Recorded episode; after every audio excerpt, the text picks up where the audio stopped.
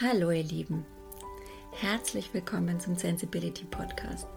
Wenn ihr auch sensible und gefühlvolle Menschen seid, die manchmal weit weg von ihrer inneren Mitte sind und nach Methoden und Impulsen suchen, um wieder zu ihrem Herz zurückzukommen, in ihre Liebe zu kommen, dann seid ihr hier bei mir im Podcast genau richtig. Ich möchte mich euch kurz vorstellen. Mein Name ist Seike, ich bin hochsensibel und ein sehr gefühlvoll empathischer Mensch und ähm, ich erlebe zusammen täglich mit meiner sensiblen Familie auch, wie ihr, die Höhen und Tiefen des Lebens und suche immer wieder neue oder alte Wege, um zurück in meine Kraft zu finden, in mein Herz. Und äh, bediene mich dabei am liebsten zen-buddhistischen Methoden und Ansätzen und Philosophien, die für mich am meisten Kraft und Ruhe zum Ausdruck bringen. Und mein größter Wunsch ist es deshalb, euch mit diesen Impulsen ähm, Stück mehr in eure Liebe zurückzubringen, ähm, zu zeigen, dass das Leben viel einfacher sein kann und das Leben voller Schönheit und Liebe ist und dass das Leben uns auch nur das Beste will. Und äh, ja, in dem Sinne würde ich sagen, viele inspirierende Momente und viel Spaß mit meinem heutigen Podcast.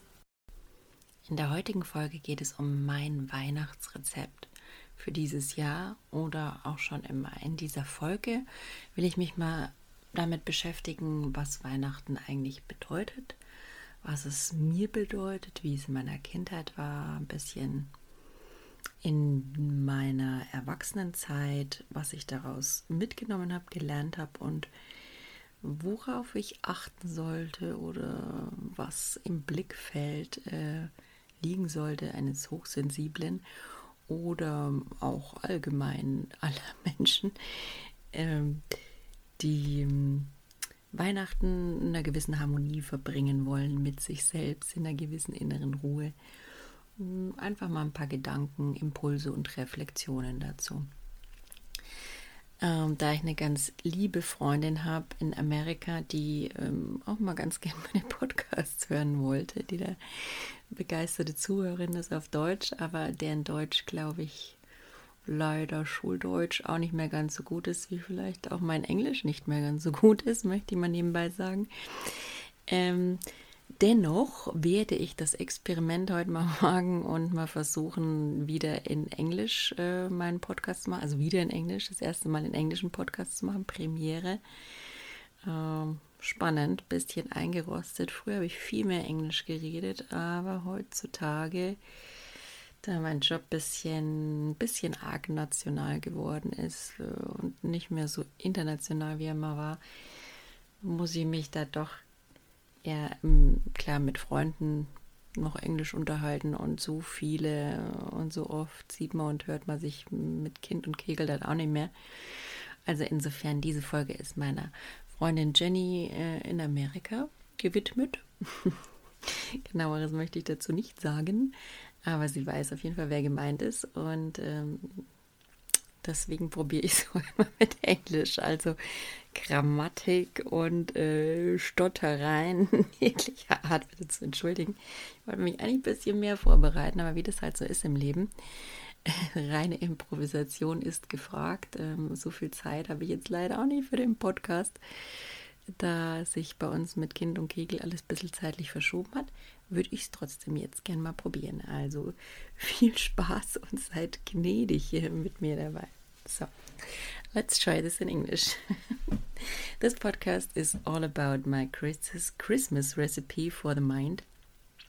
Um, because I always loved Christmas from the start. Yeah, it's uh, it was my special time of the year, and therefore I wanna I wanna talk about the meaning uh, general of Christmas, what it means to me, what it was in my childhood, what it uh, was in my adult adult life, and also in an adult life of crisis sometimes. Yeah, and, and also in normal stages of the mind. what is normal? That is the question. Um, but I wanna, um, yeah, I wanna dive into Christmas for for me and and also give some impulses and ideas of of what should always be in our minds when we try to have a, a calm, relaxed a Christmas in uh, harmony with ourselves. I mean, not in a and uh, uh, I avoid every kind of feeling because I have to, uh, like a control kind of way, but in a more, yeah, zen state of mind, like I like to say. so have fun. So yeah, so what I said before is like I always loved Christmas, and it's always the time of the year when everything glitters and everything is bright and light and shiny. Like today, I've been walking, um, like we have Corona lockdown, of course, but I was walking with my family outside, and everything was glowing up. They had some light installations out, and it was the greatest thing to watch all the lights and it, it made my, my brain light up again and make uh, make me feel hopeful of everything which is gonna come. Because like I think lots of people right now due to corona and staying at home and reading the news hearing the news um, tend to lose hope or yeah or the the trust in what is there to come. And um, yeah i can understand that very well. And um, when i i'm home for a few months now uh, most of the time at home and it's it's it's weird. It really does something to your brain. And every time i get out and breathe the air and even if if it's getting dark quite early. I don't like that very much, but I love this this light that Christmas brings into the world. So that's um, that's the best um, about this uh, year, about this time of the year, about the Christmas season. Really, for me, it was never really that much about religion, but the light. It's what's very important. Like a few days ago, there was this um, midwinter, like it was on Monday, the 21st, I guess, of December. And um, that's also where the origin of Christmas lies. Um, it's an ancient tradition, of course, and it's the time uh, of the year. It's uh, it's a time when the days start to get a little longer, and the dark of the day gets less and less from the time on. It's like think I watched it in my app, and and my app always my weather app always broadcasts the the exact date uh, the exact time of the day when the sun goes up and down and it's like every day you can watch uh, there's one minute more of uh, sunshine during the daytime. So um, one minute each day I, I think it's about it approximately but i'm not really sure. But at least now it's the day is going to be much longer and that's really it's really hopeful to me. And um, that's why christmas always has something to do with the light and it always had something to do with the light um, of course nowadays the christians celebrate it for religious reasons and and also we have saint martin uh, it's like like a little beam of light in the dark, yeah. Uh, uh, and you children are walking around with all their, their little lamps and and in Sweden they celebrate Lucia, which is it's more related to the thought of um, of all being about light, I guess. Um, yeah, but but for the Christians like me, it's most of the time very religious. So um, the Germanic people celebrated originally as Jul, which is what I said related to Lucia, what they celebrate in Sweden nowadays. Um, and it is about the lightness of the year when the light comes back and the dark is, is gonna be reduced by the light. And that's the thought I want to go on uh, in this podcast about. It's it's really not to focus on the religion. It's about letting light shine and letting the light also shine in your heart again and bring back the light into your life, being the light you deserve to be or letting your light shine. That's that is what Christmas is for me and and also it's also very related the light to love. That's kind of the same thing for me. And um, yes, when I was a child, it was always most of the time really all that laughter and family and cuddling and feeling some kind of, of protection. And it was warm and safe, and my grandma was there. And um, but I remember also the other sides of Christmas, like probably every family has, like when somebody is having a nervous breakdown and, and everybody else has to suffer from it. Most of the time, it was my dad. He was quite stressed and um, yeah, couldn't deal with some things, I guess, and was very aggressive sometimes. And I remember this time when I was a little child and I got this Ariel movie, like Disney movie, and I wanted to watch it. And like kids are, you know, like I wanted to watch it immediately, but it's Christmas, he said. And I said, Oh, I wanted to watch it. And he was like freaked out on me. And it's, it completely, that was the one and only time my Christmas was really in a dark place. Let's, it was really kind of traumatized by this event, but you know, I never let it destroy my my Christmas mood either. So um, I don't know.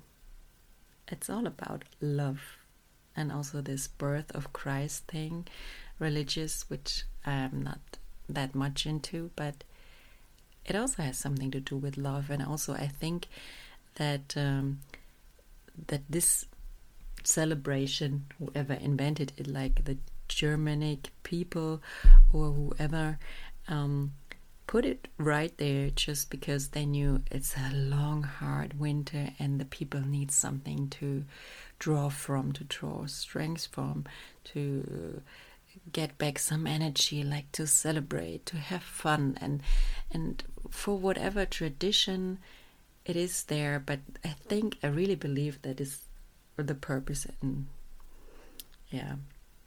So that's what I want to focus on about Christmas, like especially now in Corona times, we need something to create some light for us, to let a light shine. Um, and I also had these experiences when I was when I was much older. Of course, like I said, I had four four kind of depression stages in my life. So Sometimes it was in the winter time. I'm not a very big winter fan, but for me it doesn't really have anything to do. It's not my depression isn't really winter related or something. But it happened that I was um, in a clinic during the winter time, and I came back home, and it's always kind of a weird feeling when you come out out of that secure uh, place, like. Uh, it's really not like reality um, go home. And of course, sometimes you have lots of stuff going on inside you. You're really focused on yourself, and you have to deal with your family who's completely uh, other. Different to you because, of course, they never dive that deep into all their emotions, and um, on the other hand, uh, you're anyway the the black sheep of the family somehow. I mean, I was always more emotional and I was always the one who has to deal with all the emotions and keep everyone in shape and in balance and emotional balance. Um, so it was my job to be emotional there for everybody, but everybody else was far away on the emotional side. I really love these guys, but they're completely different to me, all of them. Um, and it's good. I mean, people are different, and I made my peace with it. But also, sometimes it was really hard when you're into one of those stages where you're really vulnerable and you come home and you know that people don't really know how to treat you or how to yeah to handle your illness or what's going on with you and they even yeah, it's it's even more strange than usual, you know. And I found it very hard uh, dealing with these Christmases at home when I was into this vulnerable stage of my life. So everybody who's kind of into a vulnerable stage, like these times, really bring all the fears out in us. And um, I really wish you to be there for yourself like try to be there for you, be compassionate for you. Um, try not to judge that much or be loving to yourself. I know it's hard, but or take some breaks for yourself. Yeah, like every time I couldn't handle all these emotions or my family anymore. I mean, it's always best to take a break. Yeah, let go for tea, go outside for a smoke, go walk around somewhere, or even take the time. And that was really the hardest thing for me to um, to um, get out of the situation, like without big discussions, just um, trying to protect myself and uh, going up and read something like lock the door behind you listen to some music dance read whatever you love doing yeah. Just do it or meet a friend. Um, that was was really helped me the best. And i always have to say as much as i love my guys it's most of the time like yeah it's about three days for us i guess. I need a break. Um, I wouldn't say it has anything to do with them. It's just the constellation, and it's like I'm a person who really needs lots of time. Oh, and I always like being sensitive and highly sensitive person. I need some peace and quiet. Um, like if I meet people, and everybody says like, "Oh, it's such a nice night. Let's go this this. Uh, let's go after a few hours. Let's go there, and then let's go there." Like they want to have five hours in a row and I'm done after two. Yeah, so I really, uh, it's really hard for me to be rude and to say sorry. I'm I'm kind of tired and I'm kind of done, and that's the way it is. But I have to do it now because otherwise, I can't sleep, and the next day is gonna be. Uh, I don't know, stressful because I lost far too much energy or I gave up lots of energy for for things I didn't want to do or which that costs me too much. So uh, keep that in mind to take good care of your energy balance and try to feel yourself more like every time I realize, for example, that I'm in my head, uh, too much going on, too much emotions, too much ego and stuff, uh, I always try to feel my body like uh, the body is where the emotion starts and where it all develops from. So i you know this body scan like you scan your feet how do they feel? Um, like really focus on my feet or i do a, a walking meditation just to be constantly in my feet with my feelings and my mind so that my monkey brain doesn't jump from there to there and it's gonna get quieter again.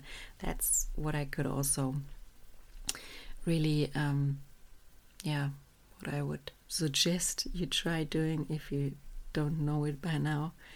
Um, yeah, it's like in these times when I when I wasn't feeling very well was always like uh, I think I always thought I have to to please them and, and make myself um, more normal or leave out my emotions, which I felt during that vulnerable depression times. But that that's not good. That's people need to see who you are, even if you're, or especially if you are in a vulnerable state. That's like I mean everybody's vulnerable everybody has pain and everybody and nobody keeps talking about it. So christmas for me it's all about love about unconditional love. And that's what i try to practice like try to talk really from the heart or open with them mm, and see what happens. Sometimes people also tend to surprise you. Like that's always what happened to me every time I had the baddest feeling about uh, meeting my family or meeting people within this Christmas time and uh, family time and my depression phase. Then it always went surprisingly well or even better than well. So try to keep an, an open mind and yeah, be there for yourself, be compassionate, be loving towards yourself. Just remember the light. It's always the light of the time, the glow of everything and let it let it touch your heart and let the love grow in you. That's that's something I try to do. And um, yeah, forgiveness is also something which could be very practical. Like I'm, I'm doing this forgiveness course from from Laura Marina Seiler, Mal, Malina Seiler, sorry, German English. Um, it's called Lionheart, translated, and yeah, all about forgiving yourself, your relatives, uh, your mother, your father, your friends. I guess uh, I'm not really done with it now, so I don't can't really tell. But forgiveness is really a big part of of coping, of dealing with situations, or doesn't have to be forgiveness. I mean, who can forgive? That's really a very difficult thing. But what what was the the most important thing to me is um, yeah the acceptance of situations like the acceptance of myself of being vulnerable. I mean there's nothing wrong with you being sad or vulnerable. Uh, everybody has that from time to time, and you might just experience on it on a on a different level if you're in one of those depression stages right now, and if you're not, could also be that you're a vulnerable time. Somebody, some people love Christmas, some people don't. For me, like I said, it's always that I really liked it very much. Um, so yeah, that's what I try to do for Christmas. Um, I want to be compassionate with myself and with others and try to accept the situation which is going to develop at some point and also see the light and the love in everything that surrounds me like um, and um, always remember that the people love you, um, your family loves you, and you love your family no matter what everybody does or doesn't do, um, because that's how it works with family. So, not everybody shows it the way you might need it to, his love or her love, but just believe and trust in it I mean, it's Christmas. Trust in love and light. And you don't need to be joyful or happy, but just trust that your family somehow stands on your side, even if they behave in completely different ways. And if some things might go different, I mean, you might also be different to them, like I always was, and I still am probably different to everybody.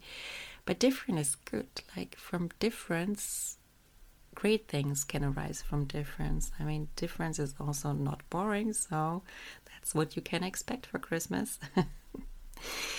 um, yeah, just don't let yourself get caught into your own ego drama. Like, try to check out, be compassionate, and uh, yeah, oh, take breaks. That's what I would suggest and do some stuff which is good for you.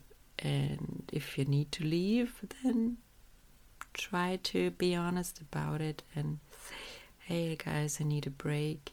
And yeah. And this year it's also, um, I already got my biggest present, so I'm, I'm I feel like Christmas is already has already happened to me, not not like present wise or like uh, I don't know family meetings wise, but Christmas happened for me because um, I had this I had this very difficult situation with um, my kid and uh, his current situation in kindergarten, and it doesn't feel very very good there. And um, I had to stand up for him and for myself and to protect him, and also kind of stood up for my inner child in that way, my inner child, which wasn't protected enough by my by my family um, in former times. So that made something, that did something to me, and that kind of helped me heal my inner child nowadays. but that's very strange what I experience. You can always heal your inner child, like with your own love and compassion and with standing up for yourself, even if it's 30 years later. So um, you can always grow and heal no matter what happened to you. And even if you don't like Christmas and don't believe in Christmas, there there really is some kind of spark of light and love there, and I really wish all of you to to um, yeah to experience something healing, something surprising, something loving, which you didn't expect with your family or just for yourself or with your I don't know with your boyfriend, husband, or whomever you love at Christmas. So even if you don't feel like it, just let your heart be open and follow the flow, follow the light. Uh, yeah, try to let the love in, even if you don't, might not feel it right now due to your current mood, mood or something. Just do what you can, and that's anyway all you can do with compassion and breaks. And maybe you might also get a very, a very healing present out of it. Like, I'm really grateful I've got this chance to heal. And um, yeah, like I said, that's my Christmas present. So I'm really looking forward to the rest of it. and, um, yeah, I love it. So I want to wish you um, all the very best in whatever mood you are, and uh, I'm sending you a virtual hug and some energy, light, and love over to your place wherever you are, and um, just know that you're not alone with your feelings, with whatever kind of feelings they are, and you don't have to be somebody else than you are, and you're loved by the people around you, if you believe it or not. Go with the flow, whatever comes up will be the right thing for you I believe in the light and the love of Christmas, so I wish you all that it might appear in your hearts and your life for you. So, have a great Christmas, have a Merry Christmas, and a very good New Year. And I hope to hear you probably next year because I'm taking a break. Uh, if I'm in the mood or if I have time, I might have it have something prepared uh, before that. But uh, just to be sure, I like to announce a break uh, till New Year, so you don't wait for something to come up. Um, yeah. So, Merry Christmas! Wenn mein Sensibility Podcast dich im Herzen berührt hat, dann wäre ich dir sehr dankbar, wenn du mich auf Instagram abonnierst. Mein Benutzer ist sensibility-20 oder meinem Podcast folgst. Das ist immer gut. Ähm, oder wenn du weitere Impulse und Informationen über mich haben willst, dann schau doch einfach gern unter www.sensibility.de rein. Da findest du zum Beispiel meinen Blog oder eine Bildergalerie oder meine Quote Art Sektion ja, guck einfach mal vorbei, es würde mich freuen. In dem Sinn, macht's gut und von Herzen alles Liebe, Silke.